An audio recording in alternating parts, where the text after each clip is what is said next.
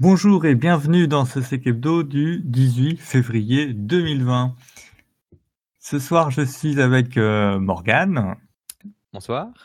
Amy, Bonsoir. et nous allons parler de Equifax, hein, deux news sur ce qui s'est passé, de sécurité d'Azure, euh, d'une alerte sur la partie euh, ransomware et pipeline, de OpenSSH, une petite liste de courses potentiellement euh, sur Humble Bundle, euh, de l'extorsion, euh, de l'extorsion, hein, on vous laisse la surprise, et puis bien entendu hein, le petit corner vuln pour, pour souffrir comme chaque semaine. Sur ce, ouvrons le comptoir, c'est parti.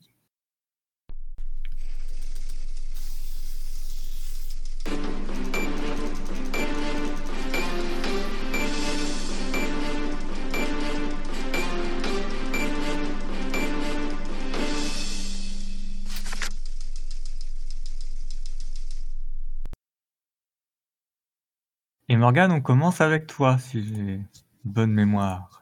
Oui, et on fait un petit retour dans les archives, on va parler d'Equifax. Donc euh, Equifax, pour ceux qui n'avaient pas suivi, hein, c'est en 2017, si je dis pas de bêtises, ils se sont fait euh, légèrement poutrer avec euh, 145 millions de, données personnelles euh, d'Américains, parce que c'est c'était majoritairement des Américains dans leur base euh, qui ont été impactés, qui sont sortis dans la nature, et ils se sont tapés de mémoire euh, quelque chose comme 700 millions de d'amendes avec la FTC, et ils ont estimé leur perte totale liée justement à l'incident de mémoire récemment à 1,4 milliard, donc c'est quand même pas rien.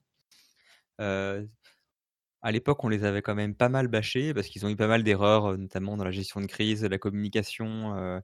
ils avaient eu la bêtise de faire un- une communication sur un autre domaine créé à l'occasion, que du coup les gens ne retenaient pas. Du coup, des gens commençaient à faire du phishing avec des domaines qui ressemblaient également. Enfin bref, beaucoup de petits couacs de ce type-là. Et, ils avaient dit qu'on les reprendrait plus. Et donc récemment, un petit changement, c'est qu'on s on à l'époque, on s'était quand même pas mal, entre guillemets, «foutu de leur tronche» en expliquant qu'ils s'étaient fait avoir par un une bête vulnérabilité, sur, Apache Struts, ce qui est vrai, hein, ce qui est effectivement le point d'entrée, et qui du coup sous-entendait que, bah, ils font pas de patch management, et qu'ils sont pas fichus de voir, ce qui se passe sur leur réseau et cetera depuis, ça a quand même un petit peu évolué. Alors, je n'irai pas jusqu'à dire que, heu, ils sont blancs comme neige, ils se sont fait du mieux qu'ils pouvaient et que c'était, indéfendable, mais c'est pas aussi pourri que, les premières res news sur le sujet, pourraient laisser penser. En l'occurrence, donc il semblerait que, la source de l'attaque soit, d'origine, étatique avec, les forces de la libération, quel pays déjà? De bah, Chine. Qui, serait, dans l'histoire et pour ce qui est donc, de comment ils se sont fait avoir, en fait, c'est quand même une succession, de couacs en interne, qui qui a amené à désastre. C'est-à-dire que, le patch management, ils en ont en interne et d'ailleurs, c'est, censé être relativement pris au sérieux. Ils ont, d'ailleurs enfin, généralement, les vulnérabilités Apache Struts sont, sont, priorisées. Le fait est que là, ils se sont fait probe, sur la vulnérabilité seulement 2 jours après l'advisory. Donc déjà, heu, même si c'est une vulnérabilité critique, heu, il y a pas beaucoup de boîtes qui, arrivent à patcher des systèmes critiques sans être prévenues en après le avant la publication, dans les 48 heures, hein, faut être quand même honnête et en plus de ça, il semblerait qu'en fait, ça fait partie d'un serveur qui n'était pas, cartographié par leur outil de scan. C'est-à-dire qu'ils avaient déjà des probléma des des process de patch management sur Apache Struts, c'est juste que ce serveur-là, bah, n'était pas scanné par leur sys leur système. Donc un un problème de gestion des assets, quoi. Et les erreurs s'arrêtent pas là. En l'occurrence, donc les personnes sont rentrées, peu de temps après, ont fait des déplacements latéraux dans le réseau. On finit par trouver, en clair des mots de passe de base de données. Alors après, ils expliquent pas si c'est, entre guillemets «un un odieux fichier Excel avec des mots de passe, tenus par un DBA» ou si simplement des fichiers de configuration qui contient des credentials en dur, ce qui n'est tout aussi, ce qui est tout aussi mal, mais qui est quand même beaucoup plus courant, faut être honnête. Sachant qu'ils ils ont déjà un pied sur les serveurs, hein, donc ça peut aider pour ce genre d'accès. Et qu'après ça, du coup, bah, sur un une période de 76 jours, en fait, ils ont exfiltré la donnée, apparemment de manière la plus discrète possible. Donc si ça s'est fait sur une période aussi longue, c'est parce que justement ils ont essayé apparemment de retirer par petits bouts pour pas avoir des, pics de trafic qui pourraient mettre la puce à l'oreille. Et, et, donc il se trouve que ça aurait pu être détecté par leur son de réseau, mais que l'autre couac dans la liste, en plus de l'asset management qui n'a pas marché, c'est qu'en plus de ça, ils avaient fait des, ils avaient oublié de renouveler des certificats qui apparemment leur servaient pour faire de l'interception SSL et que du coup leur sonde ne voyait plus rien. Et que le jour où ils ont fixé, justement le souci, la sonde s'est mise à clignoter dans tous les sens et du coup bah ils ont c'était le mal était fait quoi. voilà donc je trouve ça intéressant quand même pour du retour d'expérience. Ça montre également le fait que avoir du patch management ça suffit pas, il faut s'assurer qu'il il a une couverture correcte. Et après il faut réussir à être relativement réactif là-dessus par contre, dans l'article que j'ai fourni, il y a également une liste qui a été fournie, de soi-disant manquements, justement, dans les process Equifax qui pourraient justement expliquer tout ça. Il y a certains points que je trouve potentiellement peut-être, un peu fort de café. Genre, par exemple, ils mettent en avant le fait qu'il n'y avait pas de ce qu'on appelle field level encryption sur les bases de données. C'est-à-dire qu'en fait, ils chiffraient pas les colonnes de données sensibles dans les bases de données j'ai du mal à voir en quoi ça aurait empêché, l'attaquant, de ces données-là, sachant qu'ils avaient des credentials, donc des accès directs à la base. Je pense que là, il y a peut-être un peu de bashing gratuit et bien sûr, c'est une bonne pratique à mettre en place, mais dans le cas concret ici, on parle pas d'un vol de disque dur, je vois pas trop, ce que ça aurait protégé. En fait, tu as 2 niveaux de protection. Après, c'est sûr que si tu fais poutrer ton domaine, bon.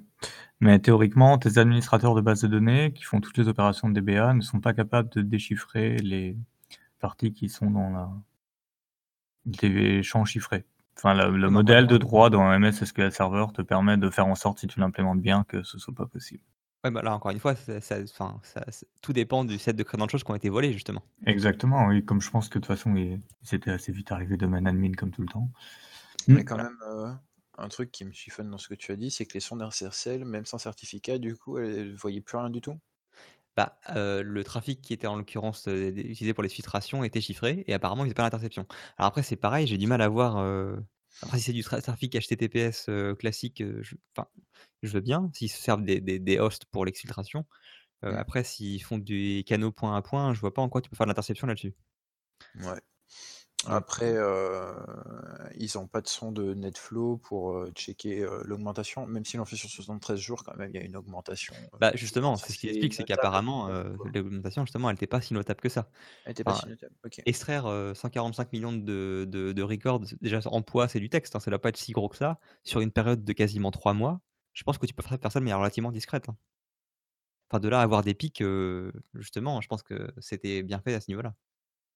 Ouais, je sais pas. Après, j'ai aucune idée de s'ils font des, analyses, entre guillemets, sur les métadonnées, sur le, volume, mais ça pourrait expliquer pourquoi d'autres systèmes de détection ne l'ont pas trouvé. Quoi.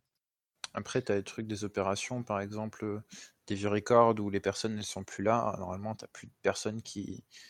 Enfin, les personnes décédées, entre guillemets, quand tu commences à avoir des, partie détection. Hein. Si tu commences à avoir des mecs qui commencent à vouloir pull des, requests sur des comptes de personnes décédées, ça fait partie des, trucs où on peut lever une alarme. Quoi. Et je pense que sur les 145 millions, il n'y avait pas que des gens vivants. Non, c'est sûr. Mais je pense pas qu'ils avaient ce niveau-là de. En tout cas, pas à cette. Peut-être qu'ils en ont par exemple au niveau de l'API, mais peut-être pas au niveau des accès directs à la DB. Quoi. Mmh. La défense en profondeur, ça reste quand même un mirage. Ouais. Ah, c'était un objectif à garder toujours en cap. Mais bon, de toute façon, enfin, je veux dire, t'as aucune, fin. t'as jamais de garantie que ce que tu as mis en place est suffisant de toute façon. Mais oui, c'est sûr. On te donne une approximation, on te dit que tu es mmh. probablement bien protégé contre ces risques-là, ces risques-là, ces risques-là, mais après, ça dépend de ton analyse de risque, des moyens qui sont en ta possession et de qu'est-ce que tu veux couvrir, qu'est-ce que tu acceptes. Après, voilà, un point qui était relevé dans l'article, effectivement, c'est le, bah, du coup, le manque de, testing. C'est-à-dire que c'est bien d'avoir des solutions de détection, euh, mais il faut les tester pour leur efficacité, pour le fait qu'ils soient encore en fonctionnement, etc. Et que ne peut pas ah bah juste partir du principe que s'il n'y a pas d'alerte, c'est qu'il n'y a rien. C'est que potentiellement provoquer des alertes et voir euh, cette histoire de certificat a expiré, ça remonte pas à une sonde parce que j'imagine que les sondes ils ont un manager dessus donc il y a bien quelqu'un qui se connecte sur le manager ou qui récupère ses alertes de manager quelque part. Oh. L'article Ah, a pas fait un peu de détails. Ah bah oui, mais euh, là, c'est quand même un- une question, quoi. Si t'as... Et puis après, même si c'est un certificat, du coup, ça a dû être géré par euh, la partie PKI, parce que c'est eux qui donnent les, les certificats. Donc, euh, ils ont des, des tâches. euh, ils évitent de faire alors, comme Microsoft, d'oublier de renouveler des certificats. et Voilà, hein, les PKI, c'est ça, hein, PKI bien Ouais. géré, c'est très très rare. hein. Bon, on, on arrête de troller. Ouais, tout pour l'article. Non, mais c'est surtout que ouais, ce qui leur est arrivé, euh, il y a beaucoup de choses où tu regardes, tu fais ouais, il y a beaucoup d'entreprises où on peut prendre les 29 points et puis on peut cocher. hein. Bah voilà. Non, mais c'est- voilà, je pense que c'est c'est intéressant, ne serait-ce pour le fait qu'on on on leur a tapé dessus quand même à bras raccourcis euh, quand c'est arrivé. C'est quand même intéressant de pouvoir avoir un peu de recul et de voir euh, en concret en fait ce qui était en place et ce qui n'a pas marché, mais qu'on n'est pas ici sur une entreprise entre guillemets qui a, qui a pas de budget sécu et qui fait rien. C'est c'est pas le cas. Mm. C'est vrai. Après, euh, à ma connaissance, ils l'ont pas fait, mais euh, je pense que ce serait intéressant d'avoir un vrai post-mortem de l'incident. Bah ça va peut-être être fait à travers justement l'enquête en ce moment. là. Parce que, bon, on, on tape sur eux, hein, mais il faut quand même se dire que on a quand même les infos au final et que c'est pas le cas dans tous les, tous les, les trucs. Après, bon, là, c'est quand même inédit, c'est quand même les données publiques et tout, mais c'est quand même bien qu'ils partagent, de gré ou de force, ces, ces informations pour, euh, pour l'ensemble, on va dire, de la communauté et des autres entreprises qui peuvent se, du coup se dire, euh, dans tel scénario, voilà ce qui s'est passé, donc euh, ça peut aussi aider à, à motiver des budgets. Donc, euh, malgré qu'on tape et qu'on troll dessus, il faut quand même être reconnaissant dans une certaine mesure aussi d'avoir ces informations-là. Oui, puis pour revenir sur le patch management, je, je cherchais des stats récemment sur le, le temps moyen de patching en entreprise de vulnérabilité. Alors malheureusement, c'est pas trié par euh, criticité, donc euh, je pense qu'ils mélangent pêle-mêle du médium et du critique, ce qui est un peu dommage. Mais la, la- la donnée moyenne d'après les participants euh, à ce genre de- d'enquête, c'était 67 jours. T'as le temps d'en sortir des choses en 67 jours. hein. Sur du web exposé en 76 jours, ils ont mis Ouais. du temps quand même. hein. Quand encore une fois, je te dis, Je, c'est- connais, je connais pas la liste des personnes qui ont participé au sondage et surtout, Ouais. euh, ça inclut toute vulnérabilité confondue, Ouais, du coup, c'est faussé parce que Windows, ça met toujours beaucoup de temps à se patcher parce que t'as pas ta flotte qui est connectée tout le temps au moment T, tu vois, pour faire les. Oui, ou tout simplement, tu n'es pas le euh, branle-bas de combat pour patcher rapidement quand c'est une médium, quoi. Bah oui, c'est sûr. Après, euh, bon, là, c'était des, des, des grosses vulnes, si je me rappelle bien, hein, qu'ils avaient chopé Oui, sur Struts, la RCE, hein, donc... euh, Après, c'est quand même du frontal aussi, hein, donc euh, pour moi, 67 jours sur du frontal, euh, sur de la Non, mais je, je, parle pas c'est- d'Equifax, hein, je parle juste de, en général, d'après des participants à, à une étude, Ok. c'était 67 jours en moyenne. C'était pas, c'était pas eux en particulier. Ah d'accord, en, l'occurrence, je rappelle la timeline, c'est qu'ils ont- ils ont été comme, ils ont commencé à être poke sur la vulnérabilité deux jours après la sortie. Donc, quand bien même tu fais ça sous 7 jours, ce qui est déjà pas mal. Sortie du CPU ou sortie euh, du POC Euh, non, c'est sorti de, enfin, le début de euh, justement du, du groupe euh, qui les a attaqués, qui a commencé à poker leurs différentes euh, interfaces exposées pour voir s'ils étaient vulnérables. Oui, mais du coup, après la sortie du CPU, donc le- l'Oracle oui, après la, après la. Ok. Et c'était un truc qu'ils ont fait en sortant en disant qu'il y avait déjà des attaques ou, ou pas? Ça, je, ça, je sais pas. Ouais, je vérifierai parce que ça, c'est intéressant parce que deux jours, euh, du coup, euh, ça, Oui, c'est super court. c'est très court et c'est un peu ce qu'on a eu aussi sur euh, Citrix. on, je sais pas s'il est dans les news, hein, mais on peut parler aussi de l'autre post-mortem de Fox Keaton qui est sorti de chez Clear Sky là pour Iraniens. ils ont dit que c'était tombé très rapidement aussi. euh, c'est aussi une tendance euh, quand c'est du simple ou quand c'est partagé sur de la communauté ou du POC ou de l'outil offensif. hein, ça va très vite après pour, euh, pour les probes chez les, les entreprises. Quoi. Donc, euh, quelque chose aussi à se dire que euh, même si les process ils disent ouais il faut faire ça, on a trois semaines et tout pour patcher dans les process, leur dire que peut-être maintenant aussi il faut peut-être revoir ce temps de patching par rapport à... bon il y a toujours le temps de testing hein, mais bon est-ce qu'on peut pas le, ra- le raccourcir, est-ce qu'on peut pas l'automatiser, des choses comme ça quoi. Si, si je me euh, souviens bien, hein, Microsoft, sur du vuln critique, leur recours, c'est 48 heures. hein. Ouais. Donc c'est déploiement sans test, hein, 48 heures. hein, Faut pas rêver. Ouais, du coup on fait confiance à Microsoft, faut pas déconner non plus. Hein. Euh, Tu, tu vérifies que tu as les backups, tu déploies ça. Non, mais si tu t'en tiens au mot pour mot, hein, c'est c'est Ah oui, oui, ça oui, carré, bah, mais Ouais, bah, c'est chaud, hein, parce que on peut plus dire qu'on a des confiances aveugles sur, euh, sur les mises à jour euh, de Microsoft euh, aujourd'hui, quoi. On a Ils eu suffisamment deux, trois blagues. où voilà, et c'est pas tenable comme position maintenant en sécurité de dire, on update, Microsoft et on regarde ce qui se passe, quoi. C'est pas tenable et ça aurait jamais dû être tenable avant. Mais bon, il y avait la confiance et tout. Mais après, ça dépend du parc, hein, heu Voilà. il y a des choses, tu peux patcher puis puis voir, hein. Tu patches en 24 heures, tu vois ce que ça donne, et si ça a pas tout pété, heu, tu patches de suite, hein. Mais mais d c'est ouais, c'est un vrai défi, hein, 48 heures. C'est un un défi énorme. Plus le parc est grand, plus c'est énorme, Puis après, il faut les coordonner les équipes, parce que pour que ça patche en 48 heures, faut être avec eux. Si tu es pas Ah dans oui, l'équipe, es c'est mort. Donc heu, moi pour avoir fait du patch 48 heures, tu as pas envie de faire ça tous les jours, hein. Ah, 1 fois par mois après les MS. Ah, c'est une blague. Ça, c'est scripté dans SCCM, on regarde même plus. Moi, je vais passer à la 2e news, sinon on va y passer la nuit quand même.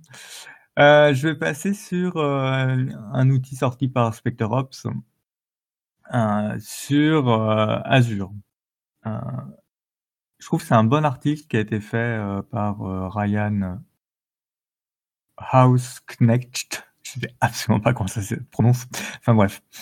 Hem pour ceux qui connaissent pas, heu, donc là, le principe, c'est qu'Azure, en tant que fournisseur d'infrastructure, est de plus en plus utilisé et que globalement, ils retrouvent, dans dans leurs études à peu près toujours les mêmes types de vulnérabilités et là, heu, c'est un article qui est assez bien fait pour 1, heu, comprendre à peu près, on va dire les principaux composants d'Azure, hein, parce qu'Azure, c'est comme tous les clouds, c'est un un ensemble incommensurable de services divers et variés et déjà quand tu regardes les schémas, tu dis: «Ouh là là», comme AWS, hein, c'est: «Ouh là là». Heu, là, ils rep ils reprennent, même si vous y connaissez rien, justement, ça peut permettre de découvrir un peu Azure. Les éléments clés, la partie authentification avec, heu heu, les différents moyens d'authentification dont vous pouvez délég enfin, les différents moyens de délégation d'authentification. La structure d'un tenant et cetera. Heu et heu, comment après utiliser, l'outil PowerShell qu'ils ont sorti pour, donc PowerSure, pour, checker, heu, 2-3 choses et voir si vous êtes vraiment exposé. Heu, donc ça se base vraiment sur la compromission de compte d'accès au tenant. Ça se base pas sur, heu, le cassage d'une instance et de cette instance, qu'est-ce qu'on peut faire en déplacement et cetera. C'est vraiment si quelqu'un récupère des comptes qui ont accès au tenant Azure, heu, qu'est-ce qu'ils peuvent, qu'est-ce qu'ils peuvent faire? Et je trouve que l'article est très didactique. Donc il y a une partie authentification, qui moi je me souviens pas qu'elle avait qu'elle est traitée comme ça dans les docs Microsoft, donc c'est intéressant de se se reposer dessus. Heu, vous avez généralement un Active Directory, heu, on-prem et puis, heu, derrière vous avez votre Azure AD qui gère l'authentification de votre tenant et par exemple, chez les clients d'Office 365, c'est souvent, ouais, bon, on synchronise tout, y compris les mots de passe. Donc là, ils vous disent bien, selon le type de synchronisation que vous avez, les différentes attaques qui sont déjà connues, et les les différents points de vulnérabilité qui sont connus et exploitables et heu, jusqu'où ça permet d'aller. Et puis après, on a avec des schémas à chaque fois qui sont, heu, qui sont des schémas de Microsoft, je pense, vu la tête des schémas, mais qui sont, heu, qui reprennent bien le texte. Il est vraiment vraiment un article de qualité, quoi. Doc technique, mais de qualité. Et après, donc qu'est-ce que c'est que les politiques, et la différence entre, les politiques, heu, je sais pas s'il parle des blueprints à un moment et puis le le modèle airbag en disant: «Bah, c'est comme d'hab chez Microsoft, il y a plein de rôles par défaut. Les gens utilisent les rôles par défaut et ça a l'air d'être une aussi mauvaise chose que d'utiliser les groupes, built-in de l'Active Directory on-prem». Hem et qu'est-ce qu'on peut faire avec quel compte? Donc ils ont pris quelques, heu, quelques profils et quand on rentre dans l'outil, en fait, on lui donne un compte, on se connecte avec un compte et à partir de là, on regarde ce qui est possible et on a des commandes-lettres très simples pour, heu, voir qu'est-ce qu'on peut faire en énumération et puis qu'est-ce qu'on peut faire derrière potentiellement en installation de backdoor, heu, en changement de, heu, en exécution de code à distance directe, ça a l'air très accessible, j'ai pas encore joué avec, heu, faudra que je prenne le temps de jouer avec. Heu, faut que je trouve un tenant sur lequel je peux jouer aussi. Et et bref, si vous avez de l'Azure ou si vous voulez comprendre un peu sans rentrer trop dans le détail, je trouve que c'est un bon article. Il y en a pour quoi 10 minutes à lire et, et c'est très éclairant. En tout cas, j'ai trouvé ça très éclairant. Voilà pour moi. Et parce que ça, c'était une bonne nouvelle, enfin, c'était un truc positif et tout, on va passer à un truc un peu plus stressant. Une alerte AA20049A. Ça donne envie. Hein. Ouais, c'est un joli nom, moi je trouve, hein, non? Oh bah, C'est un nom qui vaut un autre. Hein. Ransomware Impacting Pipeline Operations. Exactement. Alors du coup, c'est le CISA, ça a été publié il y a quelques minutes, hein, maintenant une petite demi-heure. Euh, c'est euh, du coup concernant une attaque euh, de ransomware. pour l'instant, c'est ce qui est publié dedans. Après, on ne sait pas s'il y a eu d'autres choses ou pas, mais pour l'instant, c'est ransomware. ça a attaqué du coup une usine de compression de gaz naturel. Donc, ça a attaqué du coup une usine qui a du coup une connexion gazoduc, ce qui sera important pour après. comment c'est passé? Alors là, on n'est pas sur de l'intrusion super ouf. On est sur le truc classique. Du coup, c'est marrant. Enfin, c'est marrant. Oui et non. Hein. pas pour la boîte, hein, bien sûr. Mais on est sur du speed phishing, tout simplement. du coup, derrière, ils ont eu un accès au réseau IT classique. Ils ont pivoté sur le T.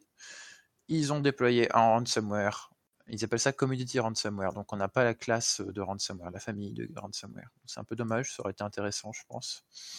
Euh, derrière, pour chiffrer euh, du coup, euh, sur les deux networks, donc OT IT, suite à ça, ils ont eu une perte de disponibilité sur le réseau OT. Et donc là, ils détaillent. Hein. ça a tapé du coup les HMI, donc Human Machine Interface, les data historians, euh, alors, si je dis pas de bêtises, ça fait longtemps que j'ai pas fait de, de, ça, mais je crois que c'est euh, là où on récupère les process et les données euh, des différentes machines. ça remonte tes automates, les ordres qu'il y a dedans, enfin, c'est la télémétrie de tes automates globalement que tu as choisi de remonter là-dedans. Les data historians. Et après, du coup, il y a aussi les polling servers.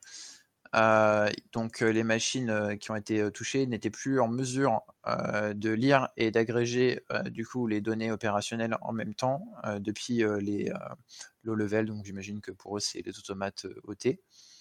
Et donc ils ont perdu une perte de traçabilité, une perte de vue et derrière ça n'a pas impacté par contre les PLC. Donc ça a vraiment dû impacter uniquement euh, vraiment un endroit spécifique. Euh, je ne sais pas si euh, les historiens étaient sur des serveurs, on va dire, de type IT, donc un truc basé sur Windows ou quelque chose de type là.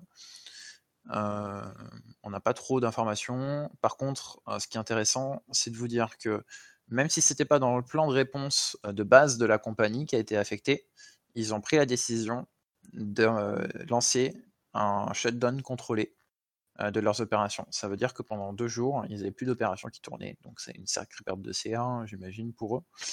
Euh, et donc euh, ça a aussi coupé la connexion gazoduc qu'ils avaient. Derrière, ils ont résumé les opérations sans problème. Donc ils ont dû contenir la chose. ce qu'ils ont montré, c'est que bon après il n'y avait pas de segmentation entre IT et ET selon les technical détails. Euh, derrière, euh, ouais, Windows Based Attack, donc euh, c'est ça, ils le disent après. IT et OT étaient basés sur Windows, c'est pour ça que ça a marché le chiffrement sur les deux côtés et que ça n'a pas attaqué les PLC. derrière, uniquement encore tout ce qui était en Windows.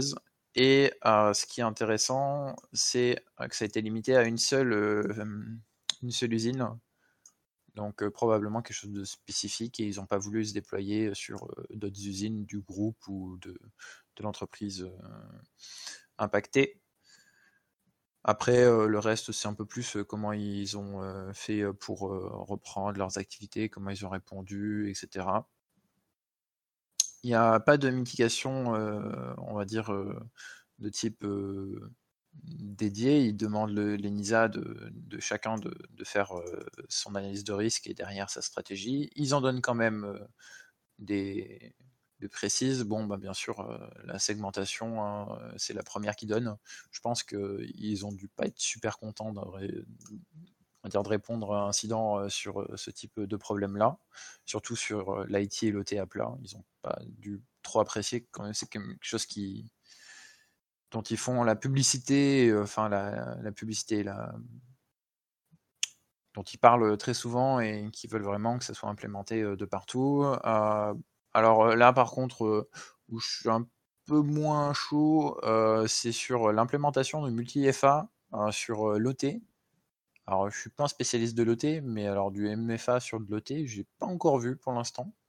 Après, c'est peut-être possible, hein, mais je suis pas sûr que ce soit bien bah démocratisé. Tu, tu peux sur la partie euh, logiciel classique en fait, ce qui est euh, ce qui va être Historian et compagnie, ce qui sont des softs classiques où tu peux, ça tourne sur des 2IS, tu peux déléguer l'authentification, euh, ça tu pourrais tu pourrais faire. Après quand tu descends dans les couches plus bas, même pas en rêve, enfin du moins il faut des il faudrait des automates très récents et encore, ce serait intéressant de vérifier quand même si les derniers automates sont capables de supporter ça. Je, je vois pas comment. Après, ben, un principe de minimum d'accès, hein, le, filtre du, du, réseau, donc la mise à jour des softwares. Alors, du coup, les scans réguliers pour antivirus anti-malware. a priori, ils sont aussi pour scanner aussi le, le réseau OT. C'est un peu bizarre surtout sur du antivirus, anti-malware en général, c'est assez compliqué parce que les machines, elles sont assez sensibles. Dès que tu fais un scan, tu arrives à les foutre par terre.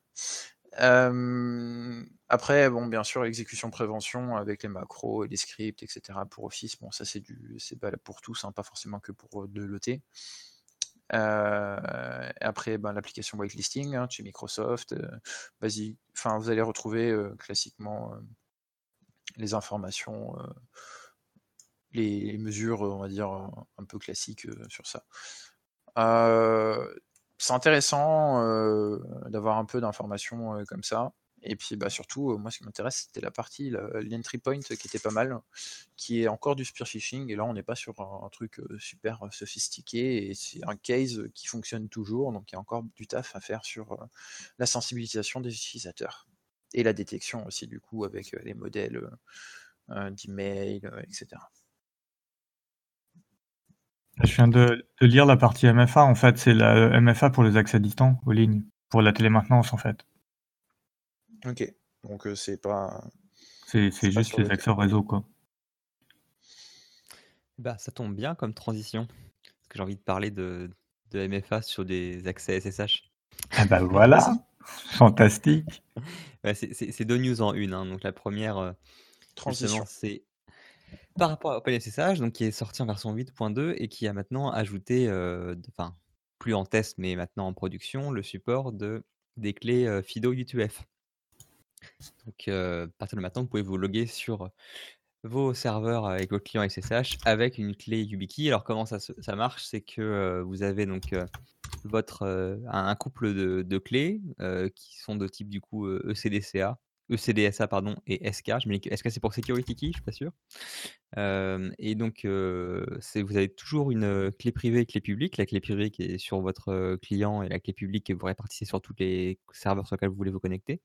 Mais en l'occurrence ici, il est toujours possible de mettre une passphrase sur la clé privée et pas. Et en plus de ça, apparemment la clé privée est inutilisable sans être signée par votre clé U2F.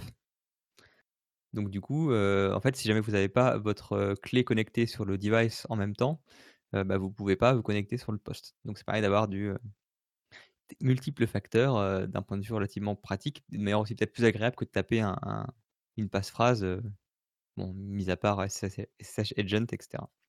L'autre point apparemment, c'est qu'il est possible d'intégrer la clé privée dans la clé FIDO, en tout cas d'avoir moyen de la régénérer et par conséquent, bah, d'avoir un accès un peu plus portable pour justement, bah, emmener vos credentials. bon, alors déjà, on pouvait se connecter, avec des YubiKey, pas des U2F, mais des YubiKey classiques avec un certificat, RSA standard. Mais, bah, maintenant, on étend quand même pas mal la portée, puis surtout, ça permet de réduire aussi le coût du de la clé de sécurité nécessaire pour pouvoir le faire. Parce qu'une clé U2F, ça coûte quoi? Ça coûte 10 balles. Alors qu'une, une clé YubiKey, digne de ce nom, qui fait le support de, de, de, smart card, je crois qu'on est minimum à, dans les, dans les 25-30 euros. Quoi.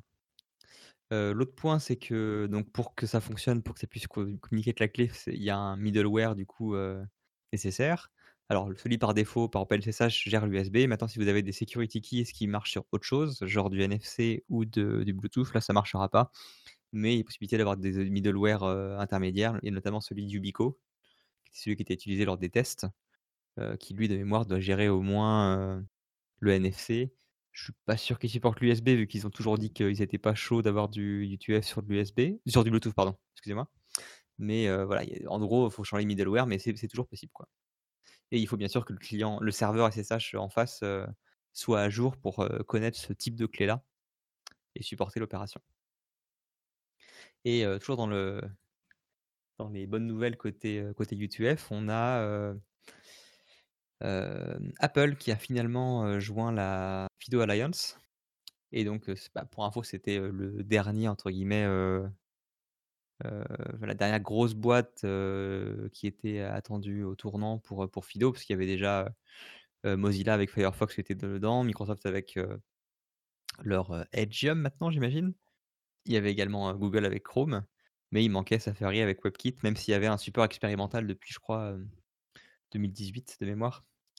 maintenant, voilà, c'est officiel, sachant qu'il y avait des boîtes qui potentiellement bah, avaient osé pas passer le pas, sachant que bah, tant qu'ils n'ont pas une compatibilité sur 95%, 99% des, des clients web de leurs potentiels clients, bah, ils ne voyaient pas l'intérêt de, de, de, miser sur cette technologie-là. Peut-être que maintenant, ça permettra de certains de, passer le pas et d'augmenter le, le, support de WebOten de manière générale sur les sites web. Ok. Je suis en train de lire euh, les announcements sur, sur OpenSSH. Le, le, le, full texte là le... Ah ouais, le, full texte. Euh, parce que, parce que j'arrive pas à comprendre comment ça marche pour l'instant. Mais ok.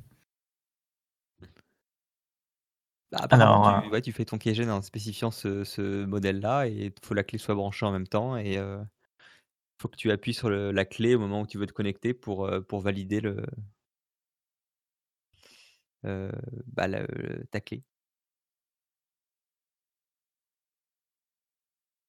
Ouais, ouais. Bon, en fait, la clé privée qui est stockée localement, c'est un, un, jeton usage unique. Quoi. Oui, voilà. Ah, c'est ce que j'ai compris. Ouais, c'est ce qui a l'air d'être écrit, en effet. Très bien. Ah oui, il fallait que je parle de Humble Bundle.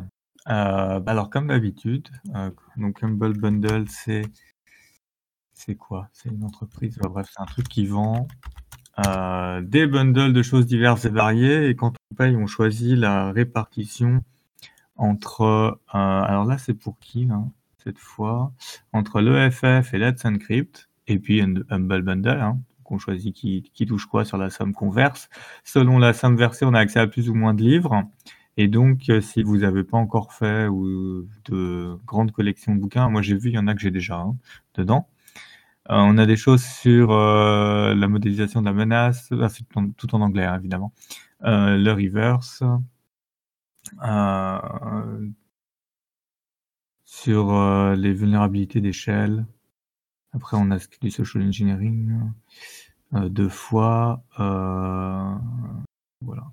Hein. Wireshark, Malware Analysis, Security Engineering, Practical Reverse Engineering. Donc, on a plusieurs bouquins sur le même thème.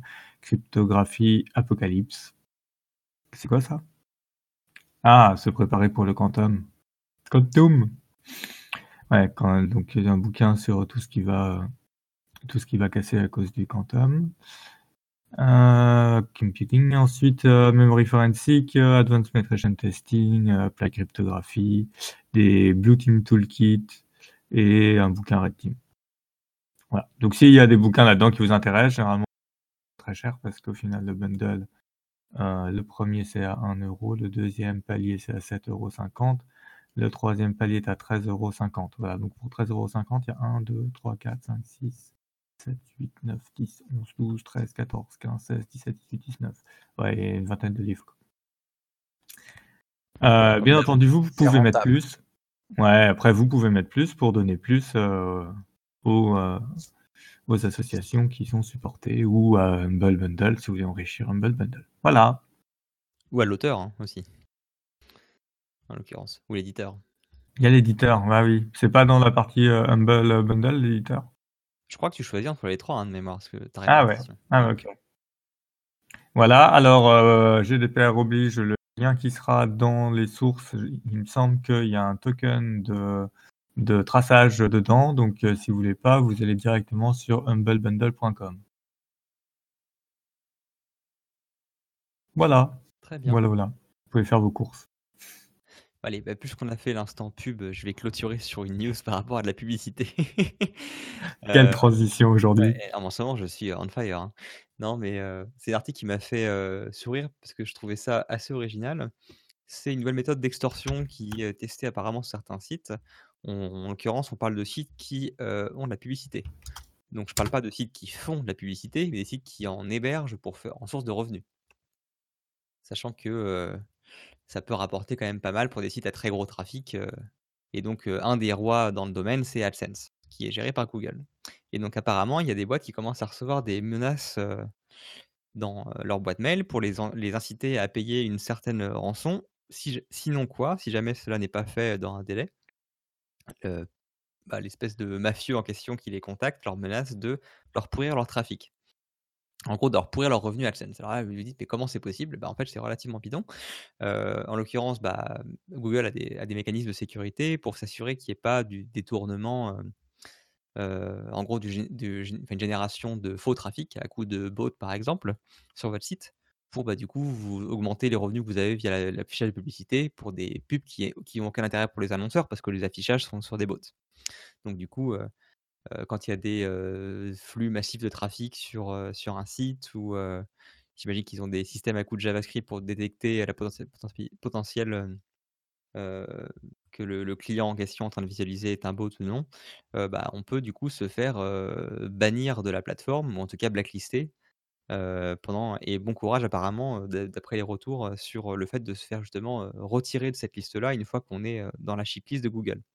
Donc en fait, parce que vous ce que propose l'ex l'extorsion en l'occurrence et ben, c'est si jamais vous payez pas l'équivalent de 5000 heu, en bitcoin à telle adresse et bien du coup vous avez, heu, il vous assure que dans les prochains jours, il vous fera, heu, un trafic, top qualité sur votre site, pour, générer un trafic absolument, monumental sur vos pubs et que du coup vous vous fassiez ban par Google.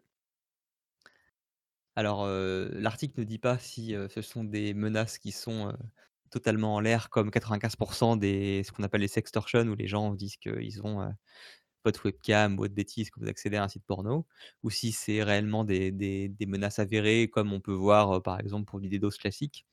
Sachant que, bah, heu, ça peut justement réutiliser l'infrastructure qui serait similaire à du DDoS classique et que, heu, il y a aucun besoin de vulnérabilité, sécurité, de votre côté pour pouvoir être vulnérable de ça, on peut se dire que c'est tout à fait, crédible.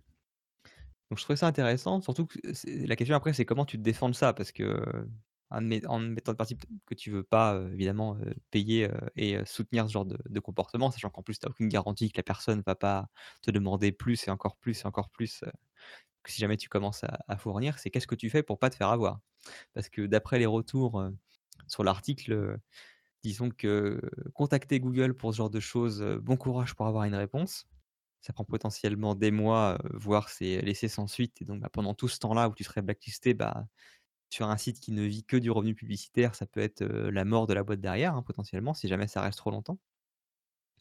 Heu, ce truc que j'ai qui était suggéré, dans les commentaires et que je enfin, sur lequel je pense que ça peut avoir un impact, c'est si jamais tu as du, reverse proxy intelligent de type Cloudflare ou autre qui peut détecter du trafic, généré par des bots et les bloquer en amont. Heu, mais quand bien même, je sais même pas si c'est pas possible de générer du trafic uniquement sur les pubs et les tags de tes pubs pour, pour t'emmerder, quoi. Ah voilà, pas de solution miracle pour ça, mais je trouvais ça intéressant et je serais curieux de voir si jamais ça se répand à l'avenir ou pas. Parce que du coup, c'est vrai que, heu, à la différence d'un DDoS où, bah, en fait, heu, une fois que la personne arrête de taper sur le site, ben, il y a plus aucun effet. Donc effectivement, ça peut être, gênant pour une entreprise, mais bon, bah, si jamais elle arrive à tenir le coup ou qu'elle arrive à activer des défenses en conséquence, et ben, c'est une perte sèche sur le moment, mais après c'est reset. Bah, là, en l'occurrence, ça peut avoir des effets qui perdurent pendant, des mois, voire plus. Ouais, après je je pense que, tout ce qui est tapé en direct sur les pubs, vu que c'était utilisé à l'origine pour faire de l'argent facilement, ça a dû être bien contré par Google. Si tu as pas un comportement de navigateur potable, je pense que ça ça doit être contré, heu, naturellement. Ouais, après, est-ce qu'ils vont adapter, bah, les bans, quoi? Je pense que plus ils auront de cas, plus ils vont adapter les méthodes de ban automatique. Oui, si jamais ça s'avérait, à mon avis, effectivement. Mais en Mmh. l'occurrence, euh, enfin, le- comment dire, le vrai client de Google, ce n'est pas le site qui affiche la pub, c'est l'annonceur. Donc sa Oui. priorité, c'est surtout de pas euh, avoir des annonceurs qui se barrent parce que euh, ils payent du trafic de mauvaise qualité. Oui, oui, Leur, leur priorité d'un business model, c'est de te bannir toi plutôt qu'essayer de trouver la, so- la- la- le- la solution de ton problème. Quoi. Donc c'est vrai qu'après, il y a des intérêts en jeu qui peuvent euh, faire qu'il n'y a pas forcément une solution qui sera trouvée très rapidement par Google, à part si effectivement ça devient endémique, mais bon. Ouais, En tout, en tout cas, c'est un bon moyen de faire chier à une, plateforme spécifique qui, qui vit grâce à la pub. Quoi. ouais, ça c'est sûr. Ils feront des, ils feront des campagnes de dons, mais ça marche pas. Disons que ça dépend de la boîte, je pense. Ok, alors maintenant c'est le moment où on souffre, hein, c'est ça, dans l'agenda. On, on arrive à la partie euh, corner vuln. Ouais, mais on s'ouvre gentiment aujourd'hui, il y en a pas beaucoup. Ah ouais? Ah bah alors. Ah bah, c'est sûr qu'en contraste avec la semaine dernière, ça paraît gentil là. Ouais, et encore, t'as pas vu ce que j'ai fait en interne. Alors, euh, hop, donc on commence avec HP euh, qui a une vulnérabilité sur son installateur qui s'appelle Softpack. C'est du coup euh, son packer pour toutes ses installations. Voilà, voilà. Alors, pour vous donner une petite idée, hein, c'est l'installateur d'HP jusqu'en... alors, est-ce qu'ils peuvent me donner une date Je sais plus la date. hein. Est-ce qu'ils l'avaient donné ou pas? Euh, Non, ils l'ont pas donné. Euh, c'est dommage. Euh, donc, euh, c'est pour euh, HP, euh, du coup, euh, General Software, Hardware and Firmware et HP Printing and Imaging.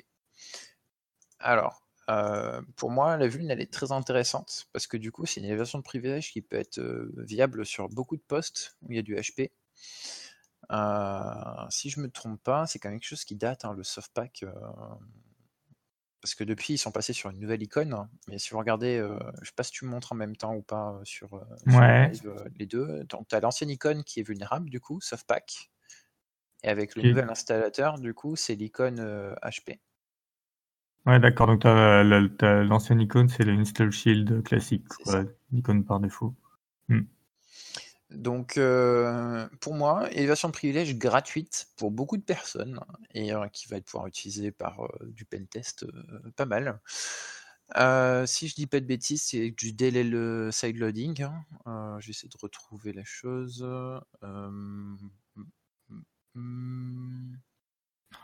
Aïe, aïe, aïe.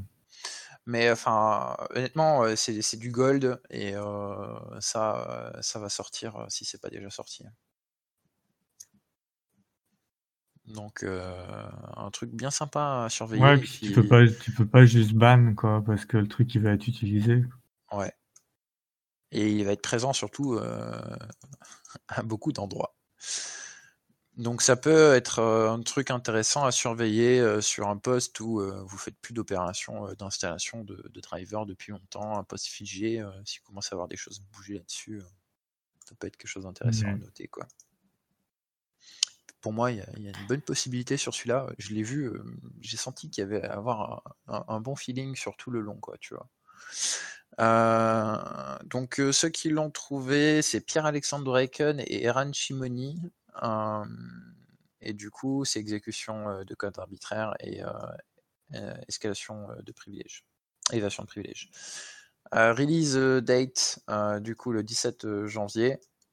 Et euh, je sais pas s'ils ont mis la timeline ou pas, mais si je me rappelle bien du mec sur Twitter qui, avait balancé, en gros, ils ont mis un an et quelques mois pour corriger ça. Mais c'est mieux tard que jamais.